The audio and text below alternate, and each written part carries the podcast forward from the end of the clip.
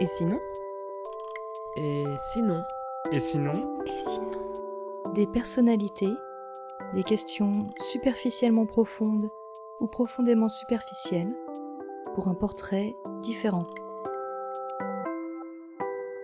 Tristan Lopin, humoriste. Quel est ton premier souvenir?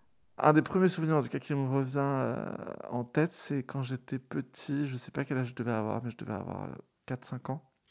J'étais à la plage euh, au Pays Basque, à Saint-Jean-de-Luz, avec mes parents.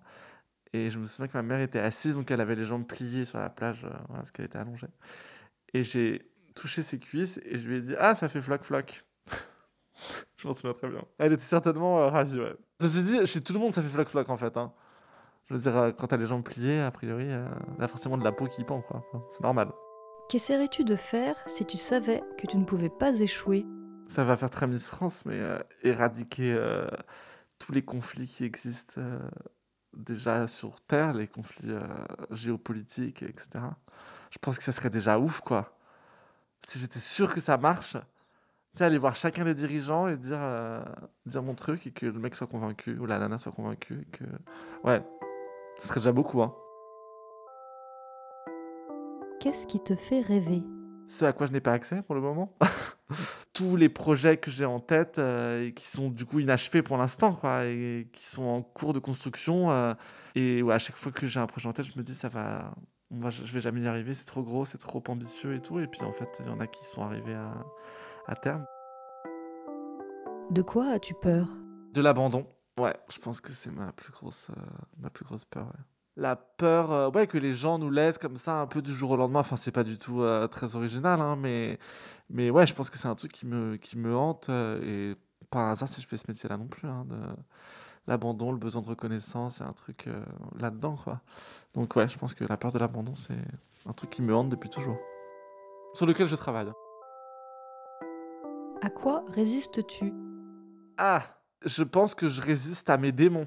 Genre, il y a plein de trucs au quotidien euh, que je pourrais faire euh, et que je fais pas en me disant euh, le fais pas, euh, ça va être très compliqué de résister. Mais plus tu vas résister, plus tu avances en fait. Et donc, prends sur toi et la prochaine fois, ça sera encore moins dur de résister. quoi. C'est un truc que je fais vachement ces derniers temps. ouais. Comment ce serait si tu étais une femme? Je pense que j'aimerais beaucoup les garçons. Toujours.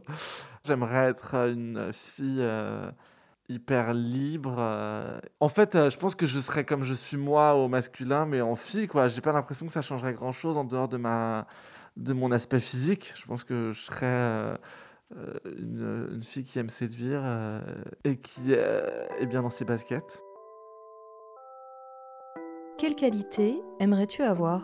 Bah déjà, j'aimerais être plus patient. Je suis assez impulsif, quoi, de manière générale. euh. Je réagis pas de manière excessive, mais j'ai un, espèce de truc intérieur, en tout cas, qui me pousse à avoir une réaction émotionnelle assez immédiate et qui peut me pourrir un peu. Euh, donc j'imagine que la patience, ouais, c'est un truc que j'aimerais bien acquérir.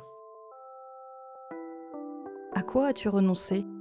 Au confort, je crois que pour euh, être plus heureux dans plein de domaines différents, j'ai souvent renoncé au confort euh, parce que je sentais que, parce que je pense que le confort n'est pas toujours euh, le moyen d'être le plus épanoui euh, dans sa vie professionnelle ou personnelle. Je pense qu'il y a beaucoup de gens qui s'installent là-dedans et qui finissent par être pas très heureux, mais très confortables.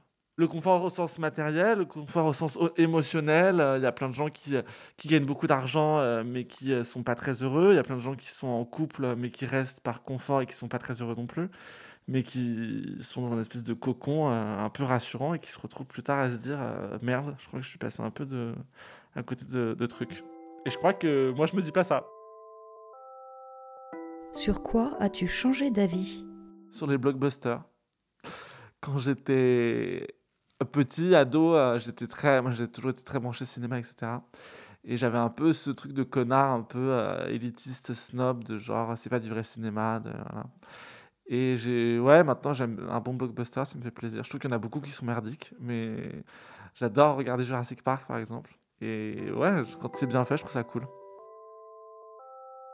Comment ce serait si t'étais hétéro?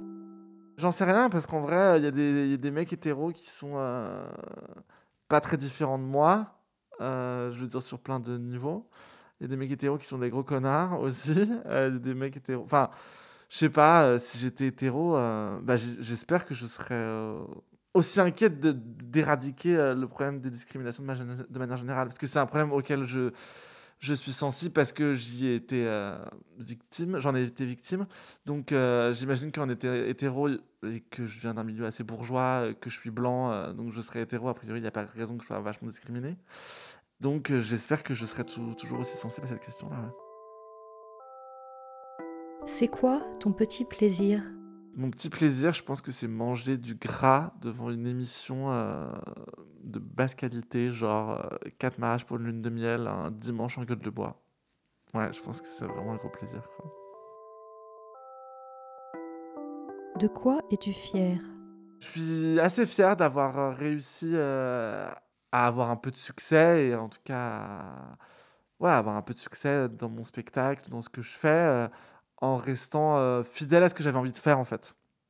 À pas céder à des, à des appels du pied, de, enfin voilà, d'émissions, de projets auxquels j'étais pas forcément, euh, auxquels je croyais pas forcément, ou qui n'étaient pas forcément proches de ce que j'avais envie de défendre, et de pas y avoir cédé, et que du coup on m'ait proposé des projets ensuite qui me correspondaient mieux et qu'on m'aurait peut-être pas proposé si jamais j'avais accepté ces projets-là à la base. D'être droit dans mes bottes, quoi. Qu'aimerais-tu oser faire? Le bonheur. Je pense que c'est un truc euh, qu'on s'interdit beaucoup et que moi je me suis beaucoup interdit.